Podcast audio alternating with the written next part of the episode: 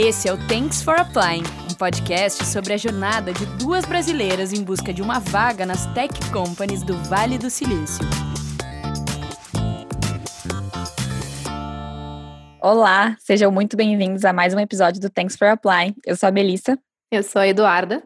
E hoje a nossa convidada é a Gabriela Guimarães. A Gabi tem uma história super legal. Ela veio aqui para os Estados Unidos estudar e hoje trabalha como Program Manager na Apple, já tendo um passado também por empresas super renomadas como o YouTube. Mas se engana quem pensa que é fácil, né?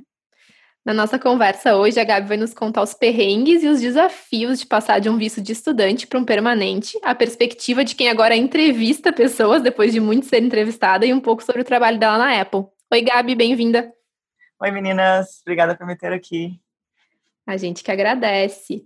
Bom, a gente sempre começa perguntando um pouco a trajetória dos nossos convidados. Então, conta um pouquinho pra gente sobre ti, como é que tu chegou aqui nos Estados Unidos? A gente já deu um spoiler na apresentação que tu veio para estudar, mas conta um pouco assim, da onde que partiu essa decisão, o que que tu veio estudar aqui e como que foi a tua adaptação logo que tu chegou. Uhum. Então, eu tinha acabado de eu tinha acabado de graduar na faculdade em Uberlândia, Minas, onde eu sou. E, e eu tava, tipo, sabe, quando você não sabe o que você faz da sua vida? Aí eu pensei, tem esses programas legais nos Estados Unidos. Um tio meu super me recomendou e falou que eu tinha que tentar morar fora, sabe? Eu tinha morado alguns meses na Polônia, mas não para estudar, não para trabalhar, não para viver assim, no Vale do Silício, né? E aí eu olhei alguns programas, eu adorei o de Berkeley, e aí fui aceita e vim para cá. No início era para ficar só seis meses, sabe? Porque é, eu não estava pensando que eu iria seguir carreira ou nada. Mas aí eu fui gostando, adorei as pessoas que eu, que eu conheci aqui. É, sabe, em Uberlândia, a gente aprendia muita coisa na faculdade, mas a gente não explorava tanto o mercado de trabalho. Então, quando a gente, quando eu vim para cá e eu vi que o curso de Berkeley explorava tantas coisas legais do mercado de trabalho, me, tipo, me, me fazendo se preparar mesmo para aplicar para as vagas aqui. E que a gente nunca tinha passado por isso lá em Uberlândia, né? Então, eu achei que valeu a pena ficar aqui mais, mais seis meses, né? Tentei. Aí comecei o OPT. E, e aí foi quando o perrengue começa. Depois que você forma, depois que você acaba em Berkeley, né? É quando, quando começa. Antes da gente começar a falar dos perrengues, que eu sei muito bem o que é o perrengue do OPT, Gabi, conta pra gente, você formou no que no Brasil e qual foi o curso que você fez aqui em Berkeley? É, eu me formei em Economia na UFO, Federal de Berlândia, e eu fiz o curso de é, empreendedorismo aqui em Berkeley. E, e foi super legal, eu, super recomendo, eu acho que abriu muito minha mente, me, me meio que me adaptou muito para o mercado de trabalho aqui, mas é aquele negócio, né? Quando você vem para cá e você não, não, fez faculdade aqui, é, o pessoal te, te, avalia de uma forma diferente, né? É, a gente sabe bem como é. Eu também estou passando por essa questão do OPT e eu queria saber como que explicar assim para os nossos ouvintes, eles já sabem mais ou menos como funciona. Eu já dei umas choradas de pitanga por aqui na temporada passada, mas conta pra gente como funciona esse, como funcionou para você, né, o visto de trabalho e como você lidou com esses desafios de, de ser um perrengue, né, provar para as pessoas que a gente pode trabalhar aqui. Nossa, gente, foi perrengue demais. Porque quando você começa o OPT, você tem três meses para arrumar trabalho, né? E aí eu, eu não sei, eu não estava pensando tanto assim na forma estratégica desses três meses, porque quando você acaba o seu curso, você é, pode ficar aqui mais um tempo. Enfim, eu não pensei tanto nessa forma estratégica e coloquei meu, meu, meu OPT começar, tipo, meio de outubro, sabe? Ao invés de começar, tipo, dezembro ou janeiro, que seria que me daria mais tempo para aplicar e tal. E eu achei que seria mais fácil para arrumar emprego, né, também, sabe? Ninguém tinha me falado que ia ser difícil desse jeito. Nossa, a gente sabe bem. A gente tem a nossa expectativa também era assim, ah, ok. É, vai conseguir, nós somos, né? Mas, então, aí, o que eu tive que fazer para eu estender meu OPT? Quando eu vim para cá, é, eu queria ser empreendedora. Eu queria abrir minha própria empresa, sabe? Então, quando meu PT estava quase acabando, eu pensei, vou abrir minha própria empresa que eu consigo ficar mais tempo, aí eu consigo ter mais tempo para aplicar e tal. E abrir minha empresa foi, foi bom, assim, claro que eu não contratei ninguém, só tinha eu na minha empresa, mas foi bom que eu ganhei tempo. Eu também fiz um curso no General Assembly de UX Design, que me ajudou muito, porque nesses cursos só tinha americanos. E meu curso em Berkeley era só para pessoas, só de gente internacional, né? Então, no curso de, de uh, General Assembly, eu tive que praticar muito meu inglês, me ajudou muito conhecer essas pessoas. Elas me ensinaram também como entrevistar. Então, eu achei que esse curso foi super válido e, e legal. E abriu várias portas também, sabe, para o meu emprego até no, no YouTube, depois desse, desse perrengue. Legal, Gabi. Para quem não sabe, eu fiz o mesmo programa que a Gabi fez em Berkeley, só que ela fez acho que uns quatro ou cinco anos antes de mim. Sete e uma anos. outra. Sete anos? é, bastante. E uma outra coisa que eu queria contar também, é, a Gabi falou que ela abriu uma, a própria empresa para cobrir o OPT dela. É, eu contei já em outros episódios que qualquer tipo de trabalho, remunerado ou não, aqui nos Estados Unidos, para a gente devolver o valor do que a gente aprendeu aqui, vale como é, o OPT, né? Para a gente ter o visto válido de trabalho. Então, abrir a sua própria empresa aqui também vale como um trabalho e aí para de contar aquele prazo que eu tanto reclamava. Uhum. Gabi, e conta um pouco como é que foi o processo de abrir empresa, assim, foi tranquilo? Eu imagino que seja super diferente uh, do que no Brasil, não sei se tem mais burocracia, menos burocracia, e conta também se tu continuou buscando trabalho, a empresa realmente foi uma coisa que tu abriu, assim, para te dar mais tempo? Como que foi isso? Foi. A empresa foi só para me dar mais tempo, porque eu não tinha, assim, não tinha cliente, não sabia nem o que eu queria fazer com a minha empresa. Mas o processo para abrir empresa aqui nos Estados Unidos, sabe, 30 minutos. Foi super rápido, não tem burocracia, é, né, é, eu abri uma conta no, no, banco, né, que você precisa de uma conta diferente, e aí você começa, você tá lá no Google mesmo, tem um monte de gente que te ajuda. Você só precisa mostrar para Berkeley, né, ou para a pessoa que está te sponsoring o OPT, que você está trabalhando, tem a sua própria empresa, tem um número e tal que você mostra. E foi super tranquilo. Tô chocada. Eu tinha outra imagem. Eu pensei, nossa, deve ser um perrengue, deve ser uma mega burocracia. Pra fechar a empresa também é fácil, viu? Olha! Geralmente, se é fácil para abrir, é mais complicado para fechar, né? Mas, ó, bom saber. Então, acho que foi, é um bom insight aí que, que a Gabi trouxe, bem como a Mel comentou. A gente já tinha falado que o trabalho voluntário vale, e agora mais uma opção aí para quem tá nessa jornada maluca de conseguir um trabalho com eu, tempo contado. Na época, eu não sabia que trabalho voluntário contava. Então, eu não, não, nem pensei nisso, sabe? Só me falaram que abrir empresa ou arrumar emprego. Mas foi o que você falou, né? Depois que eu abri a empresa, foi que me deu mais paz, que eu tinha mais tempo, sabe? Porque quando você tá com três meses só nas suas costas, e aplicando para vaga em todo canto, e, e ganhando não, você estressa, é estressante, é complicado. E quanto tempo tu demorou para conseguir a tua primeira vaga? Então, meu OPT começou em outubro. Eu fiz o curso no General Assembly durante o inverno aqui, de janeiro até março, e eu consegui o emprego em abril eu comecei a trabalhar aqui nos Estados Unidos, né? Foi, levou um tempinho. E eu tive que, assim, claro que eu apliquei, né? Comecei a aplicar desde outubro e aquele perrengue. É bem parecido comigo. Tomara que eu consiga no mesmo tempo que você, porque eu tô bem nesse mesmo esquema, fazendo trabalho voluntário, o prazo do meu PT já acabou, mas como eu tô, né, com o trabalho voluntário, o meu prazo parou de contar, então eu tenho agora um ano para poder estar aqui com esse visto de trabalho. Conta pra gente qual foi essa primeira vaga, Gabi, se foi um full time, se foi contractor, como é que foi o processo? Então, foi contractor no YouTube e foi uma vaga que chamava Monetization Specialist. Meu trabalho era de ensinar as pessoas que tinham conteúdo em português e espanhol no YouTube a ganhar dinheiro com a plataforma. Então, era tipo meio customer support, sabe? A gente tinha os tickets que a gente tinha que responder, era bem legal e me deu muito insight assim de como que se trabalha numa, numa empresa de tecnologia. É, eu também foi na época a gente podia trabalhar no campus principal e aí tinha vários benefícios, né? comida de graça, shuttle, é, todos os eventos e trabalhar no Google é, foi sensacional. Eu preferiria ser full time, né, mas não tinha jeito. Então, eu fui muito agradecida quando eu consegui esse emprego. Foi assim, graças a Deus, eu estava quase que aceitando qualquer coisa. E tinha um tempo é, de, de contrato, assim, era três meses, doze meses? Você tentou ser full-time lá? Como que foi? Eu tentei ser full-time várias vezes, mas pelo, pelo fato de eu estar no OPT, eles não, é, não conseguiriam me sponsor, sabe? Não conseguiriam patrocinar. Então, o contrato que eu tinha com o YouTube no início era de 12 meses, a gente estendeu, e eu fiquei lá por dois anos e meio, quase. Então, eles, a gente tinha essa opção de estender contrato, né? pelo menos na época que eu trabalhava lá. E aí também eu mudei de vaga. Depois de um ano, eu fui para outra vaga eu queria aprender. Eu estava sempre procurando, sabe? É, é, conhecer mais gente, fazendo até networking com os full times lá, porque várias pessoas me indicaram para várias vagas. Mas, mas o que atrapalhava de verdade, desculpa, o que atrapalhava de verdade era o fato de eu não ter visto. Era sempre que a parte final era isso.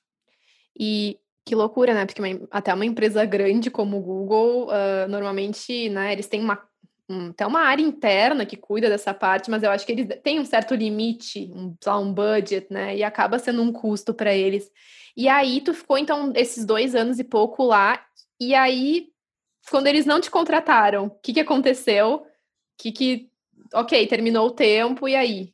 É, Você teria então, que voltar? Como é que a empresa que me contratou chama Vaco. Eu não, eu não sei como é que fala em. Acho que é Vaco mesmo. Eles me deram outro visto, J1. Então, eles me ajudaram até, porque com J1 eu consegui ficar mais 18 meses. Então, foi uma opção super boa que eu consegui. Muito agradecida por eles também. E nesse meio tempo, eu também estava aplicando, né? Mas quando J1, você fica meio presa com o seu sponsorship. Então, assim, foi bom porque eu tive esse emprego, consegui ter mais experiência e tudo, mas eu não conseguiria trocar de empresa. Essa que era, essa que era, era a pegadinha ali.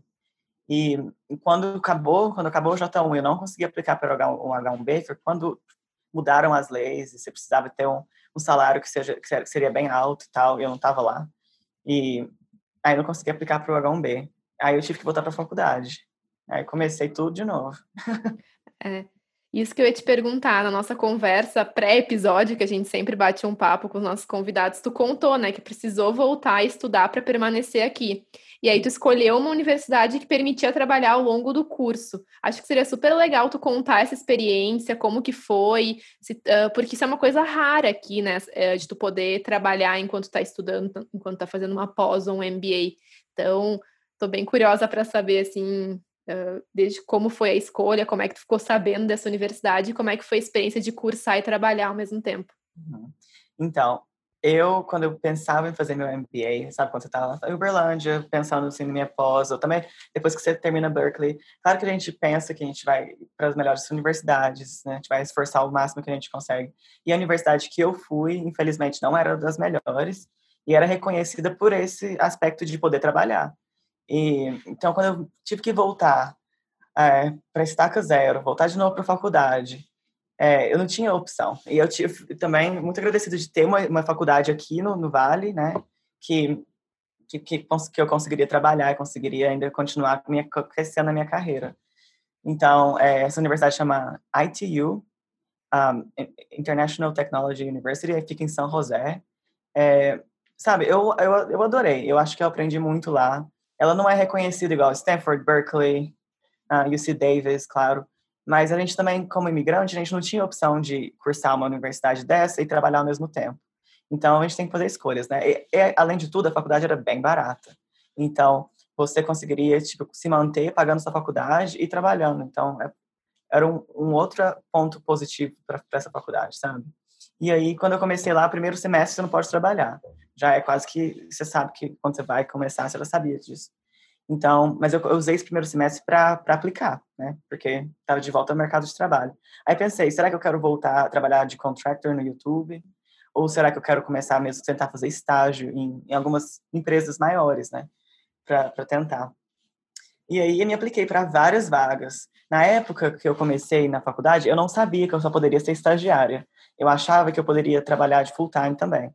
Então eu apliquei para várias vagas full time, consegui duas ofertas, uma no Indiegogo e outra no Facebook. Eu fiquei tipo tão feliz, pensei, meu Deus, finalmente vou ser full time em algum lugar, sabe? Depois de dois anos e meio na luta aqui na peleja. E infelizmente eles tiveram que retirar a oferta por causa que eu estava no CPT e eu não poderia trabalhar de full time em lugar nenhum. E foi tipo um wake up call para mim, sabe? Porque é, eu achava que eu conseguiria dar meu jeitinho brasileiro ali, sabe? Conseguir trabalhar em off, mas não, não tem jeito mesmo. Então, eu tive que recorrer a empresas menores. Aí eu pensei, quando eu vim para cá, eu queria ser empreendedora, eu queria abrir minha própria empresa. Então, por que, que eu não tento agora aplicar para uma startup? E aí, apliquei para essa startup e tal. Olha, eu acho que tem gente que tem perfil para isso. Eu não tenho. Eu, minha, minha experiência nessa startup não foi uma das melhores, eu não recomendo essa empresa, eu não vou falar o nome deles aqui porque eles uh, não tive melhor experiência lá. Mas valeu a pena, porque consegui me manter ali por quatro, cinco meses recebendo um salário, sabe? Mas é, é trabalho duro, você trabalha muito, tendo que manter com a faculdade ainda, é, é pesado, sabe? E nessa startup, tu era full-time ou era contractor? Era contractor, é. E eles pagam pouquíssimo. Tá? É. Tem você na mão. Vocês Ai, sabem que precisa do visto. Então, você tenta negociar ali, mas eles tentam ao máximo te colocar na mão deles, né? Para não ter que pagar tanto. É. Enquanto você estava nessa startup, você estava no CPT. É, estava no CPT. Então era um contractor tipo estágio. Era. Uhum. Entendi. Então ele tinha que preencher os forms lá e você colocava. Eu acho que poderia fazer contractor ou internship, só não poderia ser trabalhar full time, sabe? Acho que é ah. Tá, entendi. Se eu não me engano, pessoal que está nos ouvindo, a gente falou no episódio da Jéssica sobre o CPT. O CPT ele é parecido com o OPT e o C quer dizer current. Então você pode trabalhar enquanto faz o curso, né? É, durante o período que você está estudando, e pelo que a Gabi está aqui falando para gente, só pode ser vaga de contractor ou de internship, que é o estágio. Eu acho legal a gente dar um, uh, um contexto bem rápido do que, uh, do que é OPT, o que é CPT, que são tipos de visto, né? Porque eu acho que talvez deve, deva ter gente que não nos ouviu na primeira temporada, então, Mel, me explica aí, Gabi, que eu, eu tô meio por fora.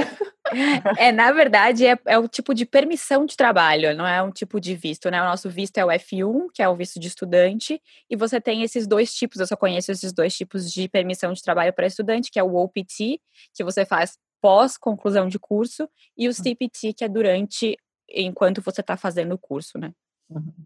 E o OPT normalmente tem um prazo, né? Então tu fica embaixo desse dessa autorização, teu visto ele é, ele fica válido pelo tempo do teu OPT, né? Então se tu não conseguir um, um trabalho, é por isso que é, esse é o drama que a Mel é, tá passando e a Gabi também passou. Então só para dar esse contexto para quem não, não sabe do que a gente está falando, o que, que é o PT, o que, que é esse PT, tô, tô perdido aqui. Mas, bom, é, Gabi, bom, já passou por alguns processos seletivos, como tu falou, já levou alguns nãos, alguns muitos nãos, assim ah. como a gente vem levando, né? É exatamente o, o lugar que a gente está agora. É, e agora que tu trabalha na Apple, depois a gente vai querer saber mais detalhes, mas agora que tu trabalha na Apple, tu também entrevista pessoas que querem entrar no teu time. Então, olha só, a vida dá voltas, não é mesmo? Então, eu, eu, imagino que tu tenha várias dicas e aprendizados sobre entrevistas colecionados ao longo desse processo, tanto como a pessoa que era entrevistada e agora da perspectiva de quem entrevista. Então, conta pra gente quais foram essas experiências de entrevista, o que, que tem que fazer, o que, que não tem, é, da, claro, da tua perspectiva, porque aqui a gente sempre fala que a gente só gosta de cagação de regra, né? Tem que fazer, não tem. É, porque muita gente que nos ouve está nessa mesma situação e a gente também está aqui louca para captar alguns conselhos aí. É, eu acho que quando eu estava sendo entrevistada, gente, eu cometia tantas gafes, tanta, tanta coisa que eu não precisava ter falado, que eu falava, sabe? E hoje em dia, eu, eu entendo então, quando você está entrevistando uma pessoa, você entende completamente onde que ela está mentalmente, sabe? Querendo se provar, que você fica ansiosa é complicado, não é fácil, está sendo gente ali te avaliando, você sabe que é competitivo. Então, quando eu vou entrevistar uma pessoa, eu tento ver se a pessoa está sendo honesta, sabe? Se ela não está me dando migué, falando coisas só para o que eu quero ouvir. É, claro que você tem várias coisas que você tem que estar tá olhando ali de, de, de, acordo com a vaga, né? Sabe? Se ela tem cinco anos de experiência, quais são as experiências, aqueles tipo de pergunta que todo mundo faz. Por exemplo, eu que sou é, Program Manager, como é que eu me organizo, sabe? Esse tipo, esse tipo de pergunta que é básica, mas o que eu acho que, que vale mais para a gente é se a pessoa consegue trabalhar em grupo, sabe? Se a pessoa é criativa, se ela faz, sabe? Se ela completa é, uma tarefa. Porque eu acho que isso é uma coisa muito de brasileiro, até, é, de, de pôr a mão na massa. A gente não tem essa de esperar o outro fazer. A gente meio que, se está tá com a gente, a gente vai completar eu, eu busco muito isso nas pessoas que estão entrevistando, sabe? Eu quero ver se elas estão down for everything. E eu acho que é, é, uma, é uma, um ponto muito importante, que é bem característico nosso. Então, ao mesmo tempo, é bom pra gente. E como é que tu, e como é que tu analisa isso? Eu tô curiosa agora. Tipo, como é que eu, como é que eu demonstro, assim, que a, com a minha resposta que eu sou uma pessoa que trabalho bem em grupo, tem algum ou é mesmo de feeling assim, ah, eu senti o jeito que a pessoa falou, exemplos que ela deu. Hum, é um pouco de, dos dois. Tem gente que, que começa já falando tipo bem, uh, sabe? Tem gente que já fala de cara assim, que, que tem que tem coworkers que eles não gostavam de trabalhar por isso, isso e aquilo e detona a pessoa. E um erro que inclusive eu cometi já em outras entrevistas e que é bom falar que, tipo, você não precisa ficar falando mal dos outros para mostrar a sua capacidade, sabe? Então, eu acho que isso já é um, um red flag de mostrar tra trabalho em grupo. Agora, para mostrar que a pessoa é determinada e consegue trabalhar até o final, a gente pergunta um monte de projetos que as pessoas concluíram.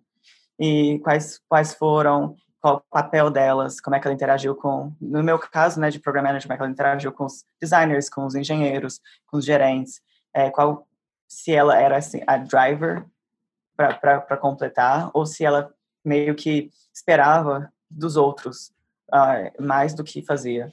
Então, a gente tem um monte de perguntinhas, assim, que dá para a pessoa meio que contar da vida, dos, dos trabalhos, e que dá para a gente sentir um pouco, sabe? A gente, a gente, depois que você entrevista um tempo, você consegue meio que perceber se a pessoa está sendo honesta ou não. E, e eu acho que muita gente tenta passar por isso e, e mostrar, assim, que, que, o erro foi do outro e não ter a própria, sabe, não, não se responsabilizar pelos erros é, de um projeto que não deu certo. E esse também é um erro que eu já cometi e que eu acho interessante falar que tem outras formas melhores de mostrar que você tentou o máximo e o projeto não, não foi é, bem, mas você fez o que você tinha que ter feito para conseguir completar. Sabe? Gabi, tem uma coisa que a gente sempre fala aqui, especialmente eu, que sou a chata desse ponto, que é a questão da língua. Você acha que quando você estava fazendo entrevista, assim, porque você falou agora, ah, eu, eu consigo pegar pelo feeling se a pessoa está se expressando assim ou assado. Uhum. A questão da língua foi um problema para você se expressar enquanto você fazia esses processos? Como foi isso para você e como que você passou por cima disso? Muito. A questão da língua, assim, até hoje, né? A gente é mal interpretado às vezes por algumas coisas que a gente não entende porque nós somos de fora. Mas demais, sabe? americano é muito literal. Então, se você não tem brincadeirinha, se você brinca de um jeito, eles não entendem. Se você fala de, sabe, igual a gente conversa em português, tem, tem gente que, que é mais, tem que ser direto ao ponto. E, e foi isso que eu aprendi. Hoje em dia, quando eu, quando, né, eu não estou entrevistando agora, mas quando eu, quando eu entrevistei, eu não tinha esse negócio de ficar é, indo em volta, fazendo brincadeirinha, ou falando de uma forma é, que, mais é, como é que fala? Que, que, que, soaria menos literal. Eles gostam que você vá direto ao ponto, mas o inglês realmente, eu acho que só com o tempo mesmo que você consegue pegar essa, essa vibe deles e trabalhando com americanos. É, infelizmente, a gente não é uma coisa que a gente consegue aprender, né, na, morando no Brasil. É, a gente, até quem fez anos de inglês chega aqui e fala, gente, eu achava que eu era fluente. Não, não que nada. E, e, tu, e tu, quando tá contratando, é, claro que eu imagino que, como tu já passou por isso, a tua visão do processo seja um pouco diferente. Mas eu imagino que também tu conviva com bastante americanos e pessoas, ou pessoas que são fluentes em inglês. Tu percebe que é, isso é uma barreira para as pessoas que estão aplicando para as vagas? Por exemplo, tu entrevistou duas ou três pessoas e o inglês de uma delas, ela era imigrante, o inglês de uma delas não era bom. Uhum. Tu, sinceramente, acha que isso impacta negativamente na avaliação geral da pessoa? Não, de jeito nenhum. É, não, não, de jeito nenhum. Se a pessoa não consegue se expressar, a gente consegue continuar perguntando, sabe? E tentar pegar aquela resposta. Mas pelo fato da pessoa não ser tão fluente quanto um americano, nunca foi, não vai ser, eu acho, acredito, pelo menos na Apple, é uma, uma, a gente não, não vai discriminar por causa disso, sabe? É, tem várias outras perguntas que a gente pode fazer, que a pessoa pode se expressar, que a pessoa pode mostrar tanto que ela é boa e tal. Mas questão de inglês, inclusive eu trabalho com várias pessoas de fora. Acho que no meu time tem duas pessoas americanas, todo mundo Tailândia, Índia, China, Brasil, é, Espanha. E é uma bagunça. Todo mundo com sotaque, todo mundo falando junto. Mas a gente consegue se expressar e a gente vê no dia a dia mesmo se as pessoas conseguem é, terminar o projeto e, e ser bem driven, sabe? Sim, total. Eu imagino que seja até mais confortável de, de alguma forma trabalhar num é. time com várias pessoas. Tu não fica. Imagina, eu fico imaginando eu trabalhando num time só com americanos. Eu fico o tempo uhum. todo noiada, porque eu via aquele inglês perfeito é. o tempo todo, né? Então, quando tu tá com, convivendo com mais sotaques e pessoas de outras nacionalidades, tu fica mais relax, assim, ok, mas... ninguém tá me julgando. Não, isso é, é 100% verdade, mas eu acho que, que foi que me fez mudar, assim, meu cérebro foi quando eu desapeguei desse negócio de julgamento com meu sotaque. E desapegar com erros gramaticais. Porque mesmo se você é americano, gente, eles falam tanta coisa, eles escrevem errado, eles têm erros gramaticais, igual a gente tem em português também. Eu sou péssima para escrever português, ainda mais morando aqui sete anos, me pede para escrever um e-mail em português, eu quase que não consigo mais. Mas americano é do mesmo jeito. Eu acho que quando você consegue mudar seu pensamento para você não se importa mais com o que eles estão pensando e você vai cometer erros, você, vai, você também vai aprender. Acho que esse foi o turning point para mim, para o meu inglês meio que desenvolver melhor, sabe? Legal, Gabi. Deixa eu entrar na próxima pergunta, então, para você, que é um pouco mais específica, assim, da, da nossa área, né, desse mundo de PM estou fazendo aqui aspas, mas essa disciplina de PM, né, que é o Program Manager ou até o Product Manager, é algo que está muito disseminado, principalmente nas tech companies, nas startups aqui do Vale, mas é uma carreira relativamente nova, né? Tipo, ninguém nunca entrou na faculdade falando, ah, eu quero ser PM. Eu, por exemplo, não tinha ideia do que era PM quando eu entrei na faculdade. Talvez as próximas, né, os millennials, geração Z, sei lá, faça isso. É, conta um pouco pra gente como é que você moldou a sua carreira até chegar nesse, nesse cargo que você está hoje e uhum. como é que você enxerga o papel do, do PM, o Program Manager é, slash, né, barra Product Manager. Uhum. Gente, nem eu, né? Imagina, economista, você não tinha noção de que era um PM, imagina, ainda mais no Brasil. Então, eu acho que foi quando eu fiz meu MBA mesmo, que, que eu acho que o MBA já meio que me moldou para essa, essa vaga de Product Manager. Então, não tem meio que uma, sabe, uma lista de coisas que você tem que aprender. Você tem que ser disciplinado, tem que saber fazer as coisas no tempo, tem que terminar on time. Mas eu acho que o que a parte mais importante do PM é de conseguir é, comunicar com todos os grupos efetivamente. Esse que é a, o ponto principal, né? Você está ali para desbloquear as pessoas. Você está é meio que a ponte do designer, do engenheiro, dos gerentes para fazer, para conseguir concluir o produto. É, essa que é a nossa grande vantagem. E eu acho que como brasileiros também é uma coisa que a gente faz muito bem. A gente consegue dar nosso jeitinho, conversar com todo mundo, né? E... A gente equilibra bem as bandejas, né? Exatamente. Nossa, ótimo, ótimo. É, exatamente. Tem algum conselho que você daria para quem está querendo seguir essa carreira, os nossos ouvintes que querem ser PMs no futuro? Eu acho que se você quiser trabalhar com tecnologia, seria importante aprender algum tipo de linguagem sabe, para você conseguir falar alguma coisa. Não porque você vai ter que fazer código, mas é importante saber um pouco porque para falar para falar com os engenheiros, sabe? Conversar na língua deles. Eles são pessoas mais diretas, eles são pessoas extremamente racionais. Então é importante sabe, ter essa comunicação com eles e conseguir é, comunicar efetivamente. E com os designers também é o mesmo jeito, sabe? Eles, eles têm outros tipos, eles pensam exatamente completamente diferente um do outro. E é o seu trabalho fazer todo mundo ali estar tá se dando bem. Tem alguma linguagem que você recomendaria que é mais utilizada? Eu sei que SQL, né, que é SQL, uhum. é algo que pedem muito, né, para o PM, mas tem alguma outra linguagem que você indicaria aprender? Eu acho que SQL foi muito importante para mim. É uma linguagem que eu, que eu aprendi em 2017. Eu não aplico hoje, mas como PM, eles também te pedem para você fazer análises. Quando você completa uma, uma, um produto, como é que foi recebido, quais são as nossas análises, você, geralmente, é o seu trabalho de fazer isso. Então, eu acho que SQL ajuda muito, ajuda muito o Excel também. Mas as linguagens que eu, que, pelo menos na Apple, é, é CSS, C++, é, C, é, é, eu acho que essas, assim, é bom saber um pouco. Eu fiz também é, uma outra que eu esqueci agora, talvez não seja tão importante. Mas é, eu acho que SQL já, acho que SQL abre várias portas. É o que eu vejo que eles mais pedem nos requerimentos das vagas, assim. E para quem está nos ouvindo e que não tem background de tecnologia, é, os desenvolvedores eles escrevem códigos e cada código tem uma linguagem. Então, e às vezes a gente precisa buscar dados da base de dados uhum. para tentar entender os resultados do nosso produto, né? E aí a gente usa essas linguagens para ter acesso a esses dados. Eu acho que eu tentei explicar de uma maneira simples, sem falar muito, muito termo técnico. E sobre a parte do designer, eu só queria complementar aqui que eu vou começar a colocar no meu currículo que eu tenho interação com designer todos os dias, que Dona Eduarda é a pessoa que eu mais falo no WhatsApp para a gente fazer acontecer esse podcast. É. Jura, né? Imagina. Queria eu, assim, ser uma designer que fizesse produtos digitais. Não, mas é, Agora que é bom que tu tocou nesse ponto, Mel, que eu queria saber, Gabi, do curso que tu fez na General uhum. Assembly é, de UX uhum. Design, né?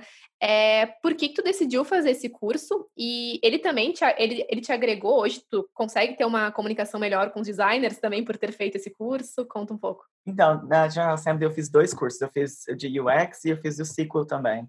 É, não ao mesmo tempo. Eu comecei com o UX antes de conseguir qualquer emprego, foi lá, por volta de 2015. E o, o sequel eu fiz em 2017, quando eu estava querendo mudar um pouco de carreira lá no YouTube. E eu acho que sim, me ajudou muito. Ajuda a apresentação, porque como PM você tem que ficar apresentando toda hora. Toda hora tem alguma coisa que você tem que apresentar, então você tem que saber falar em público. E o curso de UX ajuda muito, você tem que apresentar todos os dias na, durante seis semanas. Então foi o que eu falei que meu inglês melhorou muito porque eu estava só com americano. E fez meu, meu cérebro meio que mudar também, porque, gente, quando você está só com americano e você, você é a única estrangeira, você tem que meio que ligar o, o foda-se. E não pensar nos seus erros gramaticais e como que você está se apresentando, mas como você está se comunicando com o produto que você está apresentando. E eu acho que essa foi a, a melhor parte do, desse curso que eu fiz. Claro que eu aprendi um pouquinho de design, mas eu não tenho tanto esse olhar de Duda, sabe?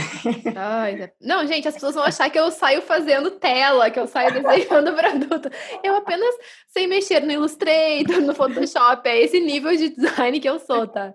Não, mas é, é eu acho bem legal, eu até dei uma olhada nesse curso para fazer, porque eu acho que eu, como researcher, para mim também seria importante, apesar de eu já ter contato com designer, uh, aqui é uma coisa que eles têm pedido bastante nas vagas, assim, tem vagas que até combinam, eles querem que seja um researcher barra designer, então tem essa unicórnio, né, eles querem.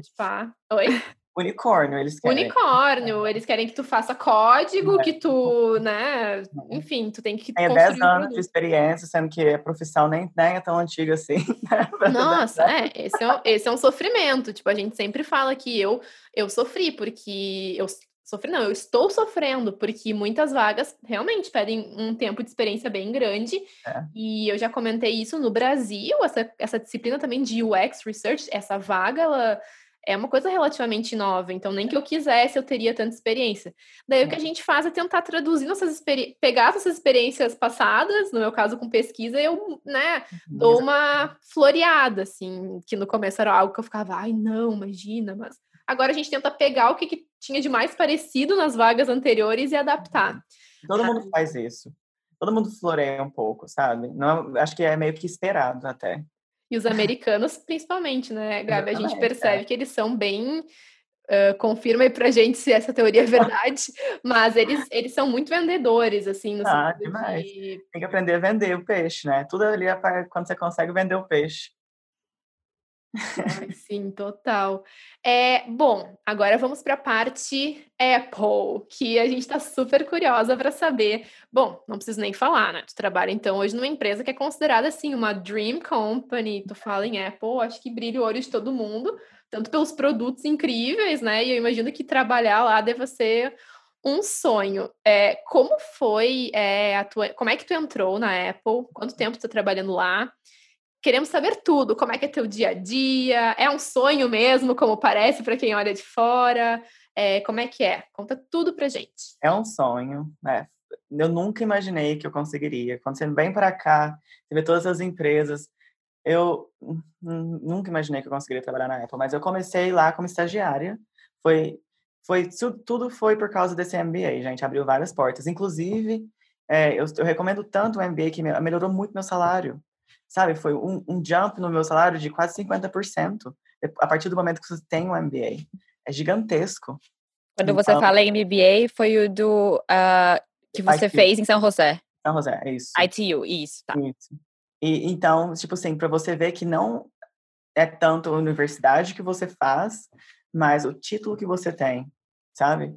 Então, pelo fato de eu, eu, ser, eu, eu só poder ser estagiária, eu estava me aplicando para todos esses programas de, de verão, essas grandes empresas. Então, eu apliquei no Facebook, apliquei no Google, apliquei na Apple, é, e, e, consegui algumas entrevistas, mas a da Apple foi super rápida e fácil, e eu acho que foi, é, não estou querendo, assim, denegrir minha imagem, mas eu acho que ajudou muito a conseguir, sabe? Eu acho que se eu tivesse que aplicar para ser full-time, seria mais, bem mais difícil.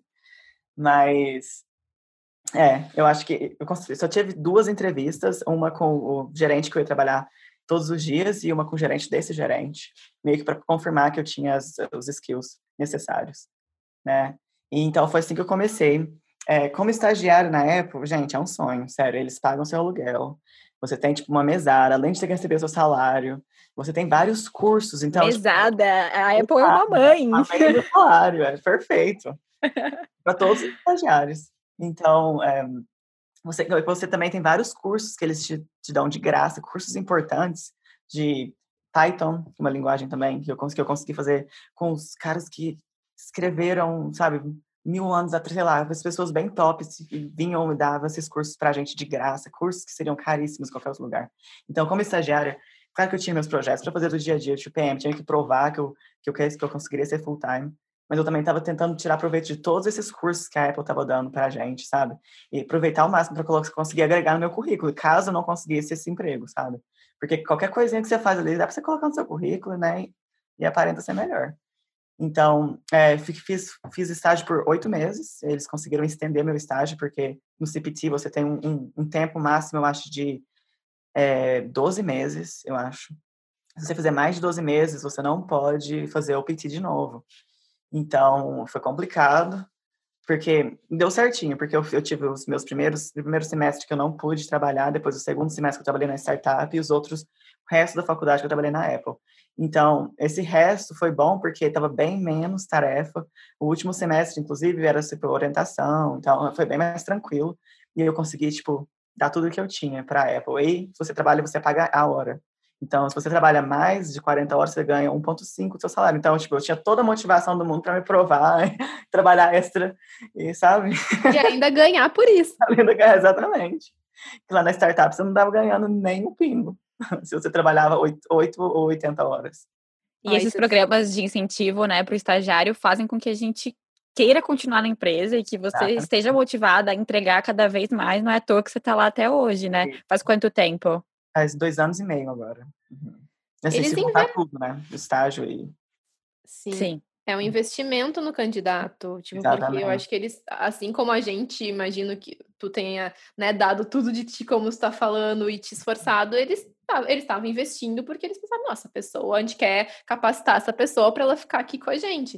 Uhum. Então uhum. é meio que uma via de mão dupla, mas Exatamente. é muito legal. Eles estão tentando te convencer também para você ficar lá, sabe? É. Tem várias conversas. Você conhece o Tim Cook, você conhece o Craig Federighi, né, o, o, líder do software engineering. Você vai em todos esses painéis de, de com, com, liderança para as pessoas, para eles mostrarem como é que foi a trajetória de carreira deles, como é que eles chegaram lá. Isso é tão você se sente tão inspirada, você, você pensa assim, meu Deus, vou dar tudo que eu tenho para essa empresa aqui, que eles são, meu Deus, o melhor do mundo. Eles te convencem, é o tempo inteiro você está sendo estagiário ali, toda semana você tem, você conhece alguém nova. Toda semana você está networking com outras pessoas. Mesmo se você talvez não conseguisse, conseguisse ficar, ficar no time que você, você aplicou, eu trabalho na City, é, você está conhecendo gente ali da é, Apple Music ou do iTunes, sabe? Outras áreas que também pode se aplicar depois desse depoimento da Gabi, ou Gabi, né, que, que a gente já chamou ela de Gabi, que é o jeito paulista, que eu já sou mais paulista é, que Gabi é gaúcha. É paulista, Gabi é paulista, é Gabi, pô. Então aqui temos Gabi e Gabi, que é a mesma pessoa. Depois desse depoimento da Gabi, é, trabalhar na Apple é realmente um sonho. Gabi, conta pra gente se esse sonho continua igual depois da pandemia. Eu fiquei curiosa para saber como foi a transição, que agora tá todo mundo trabalhando de casa, né? Pelo menos as pessoas que trabalham é, no escritório, todas foram transferidas, é, com aspas, para suas próprias casas. Como está sendo? Sim, é ótima pergunta. É, eu acho que a transição foi difícil para todo mundo, né? Assim, não ter, não ter escritório para ir, não ter aquela convivência todos os dias. Como PM, você meio que seu trabalho é, é conversar com as pessoas ali durante durante reuniões. Você pega a pessoa, você pega um engenheiro ali na saindo de uma reunião, você já conversa e já está quase que é, conseguindo completar alguma coisa. Então, essa parte é difícil, essa parte de relacionamentos, principalmente quando você é nova. Então, eu acho que como eu já estava lá, estava estabelecida, tinha com meus contatos, foi bem mais fácil. Mas tem várias pessoas do nosso time que começou depois, quando, depois da pandemia, que tem mais dificuldade, porque você não tem o dia a dia ali, você não está vendo essas pessoas todos os dias, você não está, é, é, ninguém está te introduzindo na vida delas ou, as áreas que essas pessoas trabalham. Mas, ao mesmo tempo, a Apple sempre, é, sempre tentou acomodar a gente, sabe? É, meio que o que, você, que vocês precisam, é, vocês precisam de terapia, tá aqui. Vocês precisam de melhores materiais para trabalhar em casa, tá aqui. É mesa. Então, eles são muito acomodaram muita gente por isso sou muito agradecido também porque você não você não vê muito isso sabe claro que no Vale empresa de tecnologia eu acho que é meio que normal se você pegar Facebook, Google, mas no geral das pessoas que não trabalham em tecnologia, eu acho que não é uma coisa que, que as pessoas passam. E então eles tentaram ao máximo acomodar a gente. A gente tem, vocês terem uma noção, a gente recebe é, kit de coronavírus para você testar toda semana, de graça, é para você ver se você, sabe? É ótimo, assim, é, é para eles também é a informação, são os nossos dados e tal. Mas para a gente é um pouco de paz também, sabe? Você sabe se tá, você tá, não está contaminado, se você pode continuar vendo seus amigos e é, fazendo tudo certinho. Então, eu acho que está sendo ótimo. Que incrível! E pelo que tu está nos contando, a gente tem falado com pessoas de outras empresas e, e parece que a Apple tem um cuidado, não, não vou dizer que melhor, ou, mas as coisas que tu está falando, para mim, são muito novidade, assim, eu achei incrível. E é engraçado, né, que tu comentou, ah, eles ficam o tempo todo falando pra gente, convencendo a gente a ficar lá. Então a gente sabe que rola muita competição aqui, principalmente quando tu entra numa dessas empresas Uhum. top aí, tech companies, né? Google, Facebook, Apple, né? Quase que tu coloca um crachá, ex-Google, ex-Apple, ex-Facebook. E como, já aconteceu contigo, assim, acontece frequentemente de outras empresas te assediar, virem te assediar, assim, e assediar é uma palavra ruim, né? Abordar, abordar. Abordar, é. Acontece de outras pessoas, uh, outras empresas, outras tech companies virem te abordar, é, seja pelo LinkedIn, ou tu já recebeu alguma oferta, não sei se tu pode falar. É... Mas no LinkedIn, né? Não oferta direto, mas no LinkedIn sempre manda Uber, Lyft, é, Facebook. Mas eu acho que, igual você falou, é aquele crachá, sabe? A pessoa tá, é quase que um pedigree. Ah, você, tá, você, passou por essas empresas, então a gente quer. Tem muita gente que faz isso. Vai, vai para a Apple, fica dois anos, vai para o Facebook, fica dois anos, porque é como que eles conseguem melhorar o salário, sabe? Então, no Vale, você vê muito isso. Gente que sai da Apple por um ano e volta, e volta como gerente, e volta com um salário bem mais alto, sabe? Porque conseguiu ir no Google, ter aquela experiência, talvez é, conseguir outras informações, não sei, né? é, esse mercado das big tech virou um, um ambiente que as pessoas meio que usam, entre aspas, para crescer na carreira, né? Então, o que você falou, fica dois anos num lugar, vai para dois anos para outro e vai crescendo o salário e também posição, porque essas empresas são como se fosse um carimbo, né, de que você é qualificado.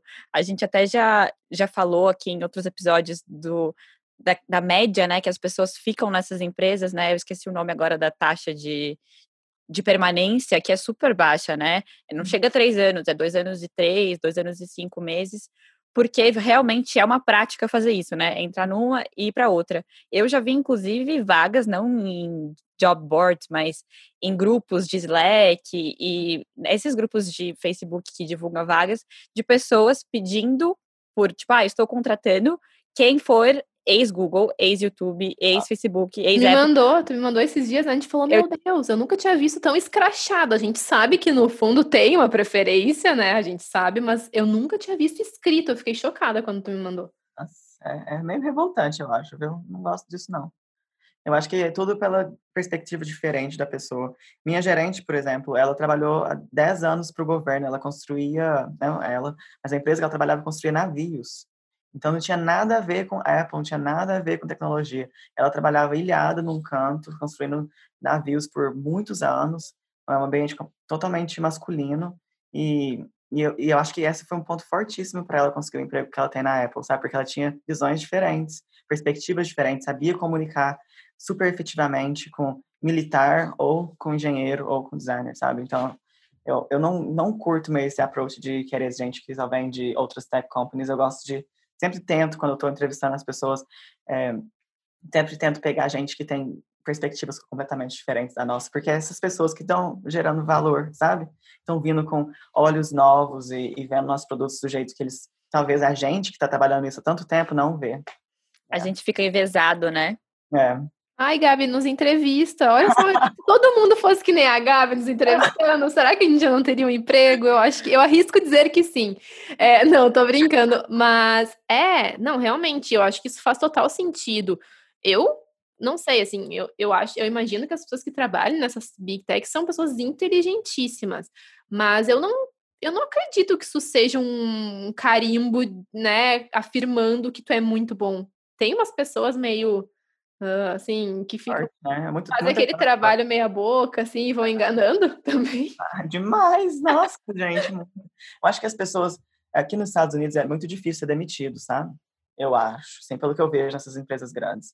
Então, talvez a pessoa começa super empolgada, motivada, e passa o tempo, a pessoa começa a perder um pouco essa motivação, porque talvez fica no mesmo emprego, é, não é tão excitante mais, né, trabalhar na mesma coisa. Então, tem muita gente, assim, claro que as pessoas são inteligentes, você trabalha com gente inteligentíssima, é, mas não é por causa da faculdade que ela fez, ou, ou sabe, de onde ela veio, é, como ela trabalha, como ela interage, é, meio que como que ela é profissionalmente, é mais importante, eu acho, do que a, a universidade. Engraçado esse ponto que você trouxe de que é difícil ser demitido, porque eu imaginava que aqui nos Estados Unidos, como não tem essa questão trabalhista super forte, igual a gente tem no Brasil, né, mais pro lado do, do, emprega, do empregado, né, não do, do empregador, eu achava que aqui eles eram mais assim, né, entrou, saiu muito fácil, assim como contratou e eu te ponho para fora mais fácil. Eu não tinha essa percepção de que era que as pessoas ficavam eternamente. Ah, é, ficam, bicho. Eu, eu, eu, vou fazer um palpite, não sei se é verdade, eu, mas eu vou fazer um palpite aqui de por que isso acontece. Será que. Hum, vou fazer uma provocação, na verdade, não é um palpite. Mas será que não? Ó, filó, filósofa, baixou a filósofa aqui. Mas será que não é porque as pessoas. A pesquisadora, né, gente? Tô sempre criando hipóteses em cima das coisas.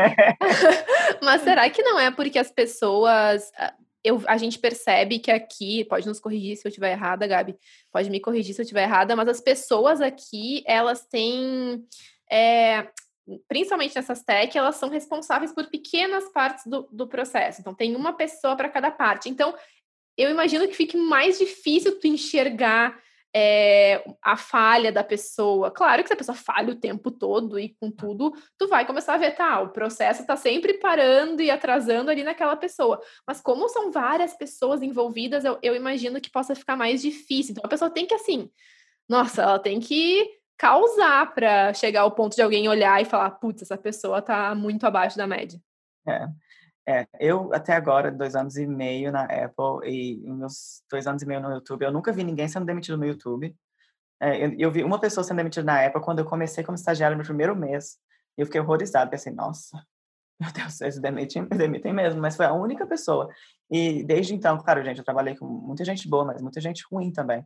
E o jeito que eles fazem aqui para meio que demitir as pessoas sem demitir, é não promovendo, sabe? Ou talvez tirando responsabilidades. Então, tem um gerente tal que era responsável por tudo que você imaginava, e agora ele é responsável por uma parte bem mínima, sabe? Não consegue contratar, não consegue crescer o time dele, e meio que força essa pessoa a procurar outras coisas. Então a pessoa acaba saindo, que talvez seja até mais barato para a empresa, que tem que pagar, né?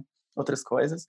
Mas é assim que eles fazem, eles vão te tirando responsabilidades, vai meio que no seu pessoal, assim, no seu ego, você pensa, nossa, eu tenho que buscar outra coisa, porque... É um jeito interessante, é um feedback subliminar pra pessoa, né? Tipo, querido, começa a fazer algo, senão, ó, você, vai, você mesmo vai querer sair.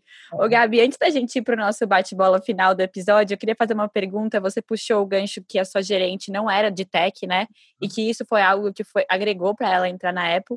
Você, antes de vir aqui para o Vale do Silício, estudar em Berkeley, você trabalhava com tecnologia no Brasil ou foi algo que você começou aqui? Se foi, como foi a transição? Nunca trabalhei com tecnologia no Brasil. Meu pai tem fazenda, eu trabalhava com ele na fazenda. Então, gente, vendendo, ele é produtor de arroz, então eu ajudava ele nas, nas transações. Como economista, ajudava um pouco na parte de finanças. Mas só isso, não sabia nada, nada, nada, zero. Até hoje, não sabia fazer código, eu sei ler algumas coisas, conversar, entender, né? Depois você está na, na Siri por dois anos e meio, você consegue falar o que está acontecendo. Mas não sabia. E a transição foi natural, eu acho, que você estando no Vale, meio que você pega, todo mundo fala daquilo, todo mundo vivendo aquilo todos os dias, sabe? Eu acho que não foi, assim, Claro que eu, eu até hoje não sou engenheiro, então toda vez que eu vou conversar com um engenheiro, eu fico com o pé atrás, eu me ponho no meu lugar, não tento ensinar nada para eles, porque é um, é sensível. Mas eu também sei, sabe, questionar e perguntar, como, e, e meio que se eles estão me dando uma resposta que eu, que eu sei que não é verdadeira, eu sei contornar e buscar a resposta final. Mas eu acho que foi bem natural, viu? Não foi nada complicado eles, eles, assim, o que eu sempre falo quando a gente está dando feedback para os candidatos, se a pessoa consegue aprender, sabe? Se a pessoa está disposta a aprender. Esse é o ponto principal. Tem gente que chega lá com a mentalidade que já sabe tudo, então essa pessoa, caso que não tem nem, nem chance. Mas se a pessoa está disposta, sempre querer aprender, a gente sabe que não, não tem limite para essa pessoa e a gente quer o nosso time.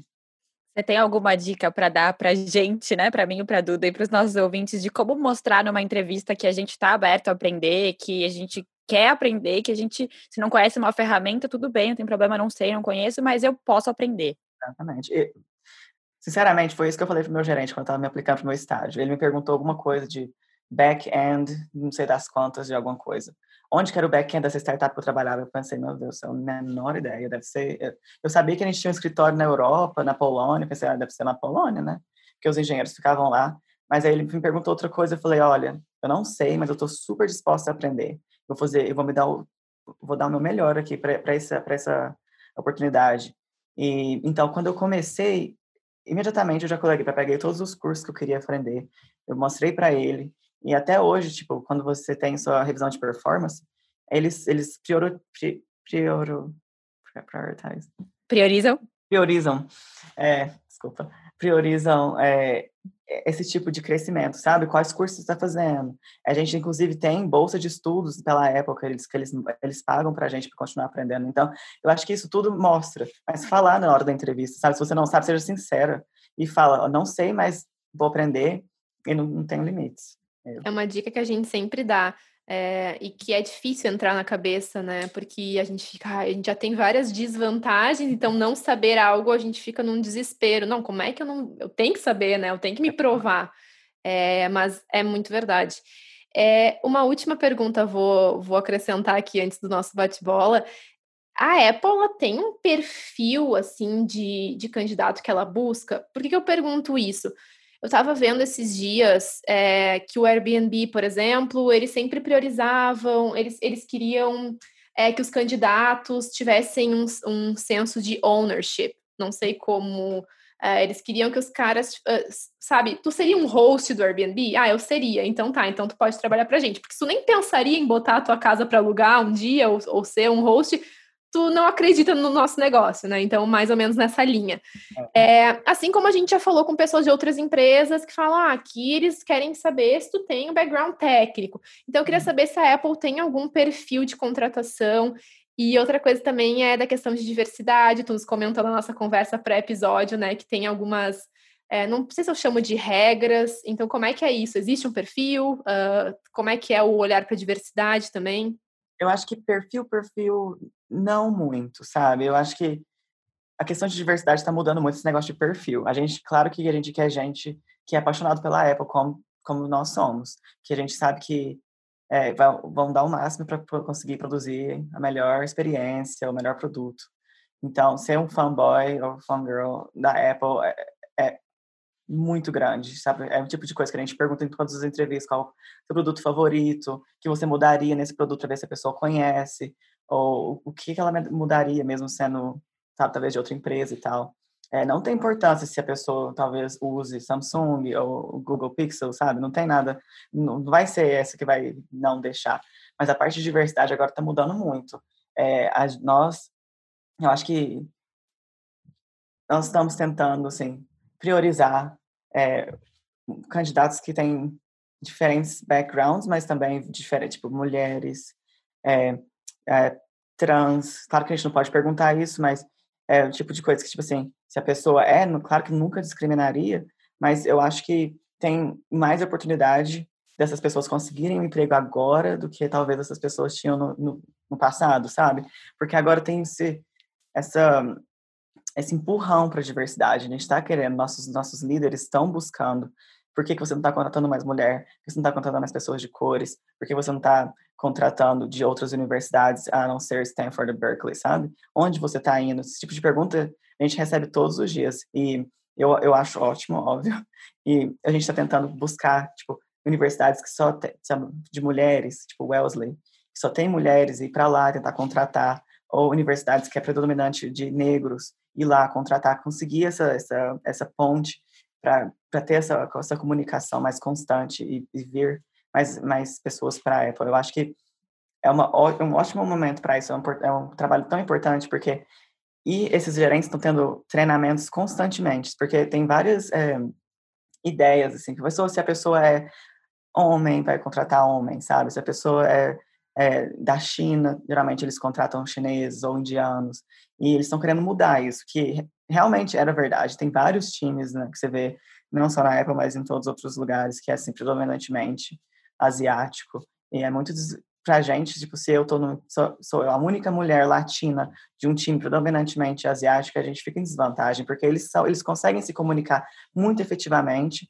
e eles também se ajudam, sabe? Se você vem, se você é a única de fora, é meio que bem difícil você conseguir fazer seu trabalho de um jeito, de um jeito bom. Sim, acaba desbalanceando, né, os times. É, não, muito legal.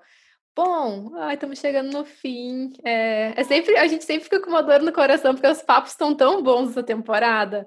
Daria para ficar horas aqui falando e perguntando. Eu, já tenho, eu tenho uma lista de perguntas, vou te fazer depois do episódio, tá, Gabi? Tá bom. É, mas vamos lá para o nosso bate-bola final. A gente vai te fazer três perguntas é, rápidas que a gente está fazendo para todos os nossos convidados. Primeira delas é uma vantagem e uma desvantagem que tu percebe de ser brasileira no mercado daqui.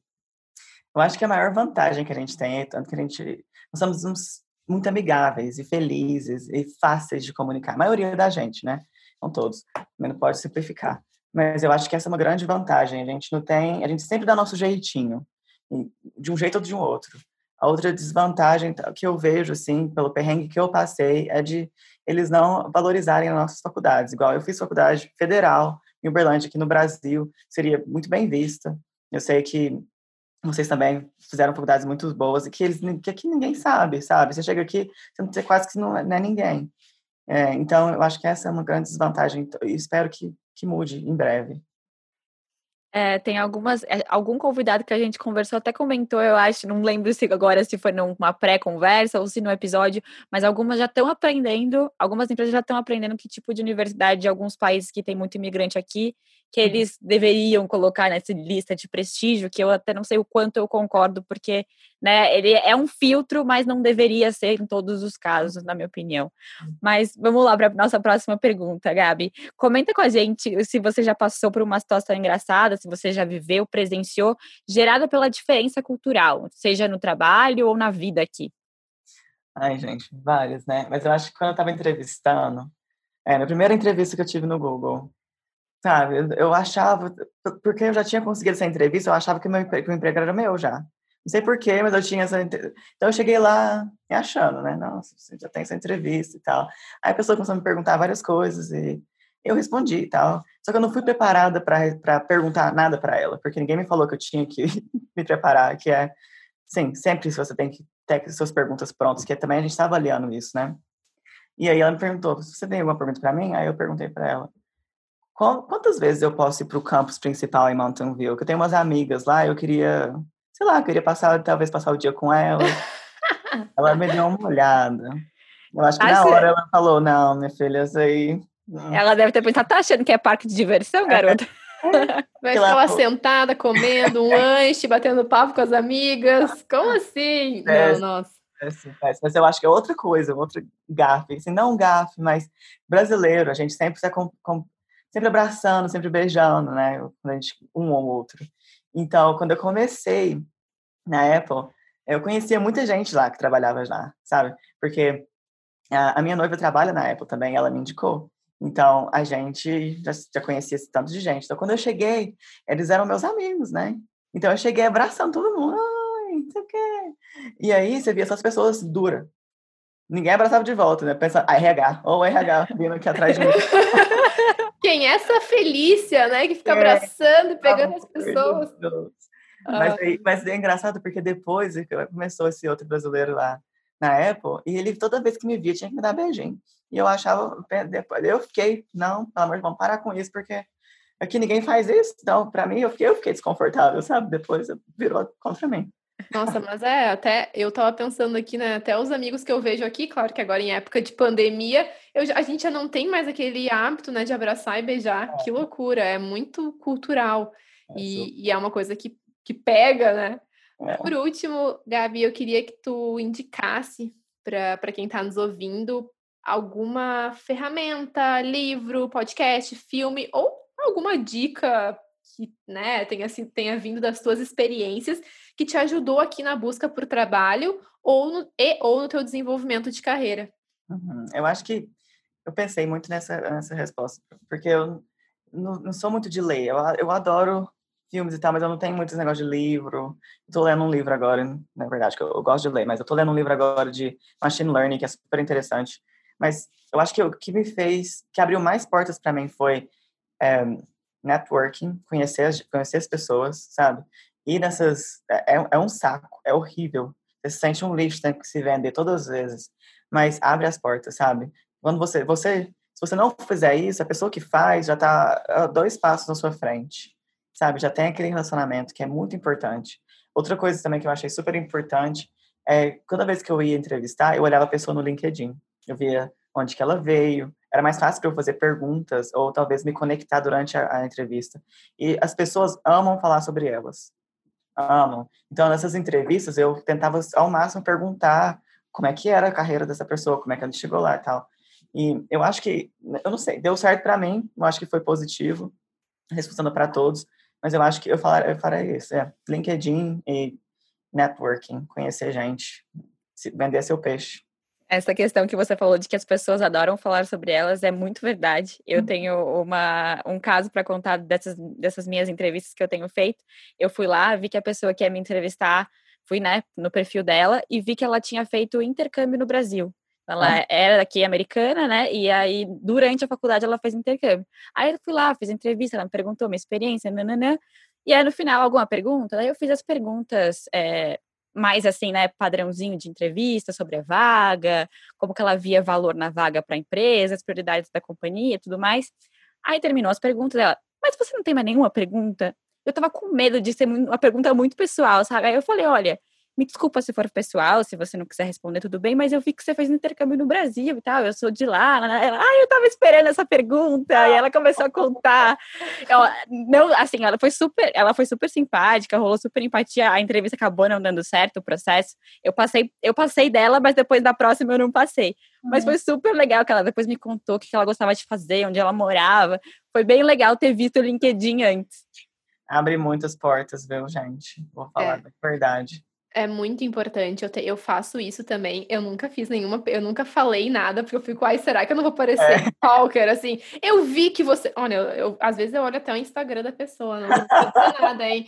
Mas, ah, já sei, casado, tem filhinho, tal, legal, tal, tem um cachorro. Mas óbvio, né, gente? Pelo amor de Deus, não vamos chegar na entrevista dizendo, eu adoro cachorros. Nossa, eu amo cachorro. Tu vê que a pessoa lá gosta de animais. Fotografia, o cara é curte fotografar. Nossa, fotografia para mim é tudo. Não, né? A gente sabe que tem que botar um pé no freio, mas é muito legal criar essa conexão de uma forma natural. Exatamente. Mas ainda assim, eu tenho, eu tenho um pouco de receio. É, o que eu faço é, sei lá, numa, numa das últimas entrevistas que eu fiz, é, eu, eu dei uma olhada na pessoa que ia me entrevistar e ela tinha um background muito parecido com o meu, que era de pesquisa de mercado. E aqui não é muito bem visto as pessoas para as vagas de UX researcher, eles não veem com bons olhos quem tem um background de pesquisa de mercado. Não hum. é que é ruim, mas para eles é tipo, ah, grande coisa. E é. esse cara, ele tinha. E aí na entrevista eu não falei, ah, eu sei que tu tem, mas eu falei, ah, eu acho eu, eu não acho que são coisas totalmente desconectadas uma das outras. Eu acho que a pesquisa de mercado e UX tem sim muito a ver. Daí o cara falou, nossa, não sei o que. Daí, daí rolou um super papo sobre isso. Então, essa dica do LinkedIn ela é muito importante. Uh, deem uma olhada em Twitter também, se a pessoa uhum. tem. É sempre bom. É pra saber se a pessoa que você, você, quer trabalhar com a pessoa também, sabe? Você vai no Twitter da pessoa, a pessoa racista, Exato. Picuinha, sabe? Você não vai querer perder seu tempo entrevistando uma empresa dessa? Não. Exatamente. Aquilo que a gente sempre fala da gente também entrevistar a é, empresa. É, exatamente. Ai, muito bom, Gabi. Muito, muito obrigada pela tua participação. Foi uma delícia o papo. Adorei Foi saber ótimo. mais a tua história. Adorei. Obrigada vocês, meninas. Muito obrigada por esse trabalho. Eu, eu falei para vocês na outra vez, mas quem me dera ter esses podcasts quando eu vim para cá há sete anos, sabe? E ter, sabe, as pessoas que estão ouvindo, elas, elas realmente estão aprendendo muito e estão pegando essas ótimas informações.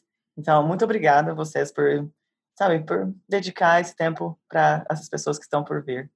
Acho que a gente, esse tipo de trabalho que vocês estão fazendo é muito importante, vão abrir portas demais, não para vocês, mas para outras pessoas também, vai fazer esse mercado de trabalho nosso aqui nos Estados Unidos ou na Europa, onde quer que seja, mais diverso e melhor. Ai, obrigada, obrigada S2 para Gabi aqui no vídeo. Vamos botar os brasileiros para dentro aí, galera das empresas. A gente é muito legal, a gente é gente boa. super, super obrigada, então, de novo. É, obrigada para quem chegou até aqui, né? Eu roubei tua fala de novo. Roubou minha fala, então obrigada, gente. Até a próxima. A gente se vê na próxima segunda-feira para um novo episódio do Thanks for Applying. Tchau, tchau. Tchau.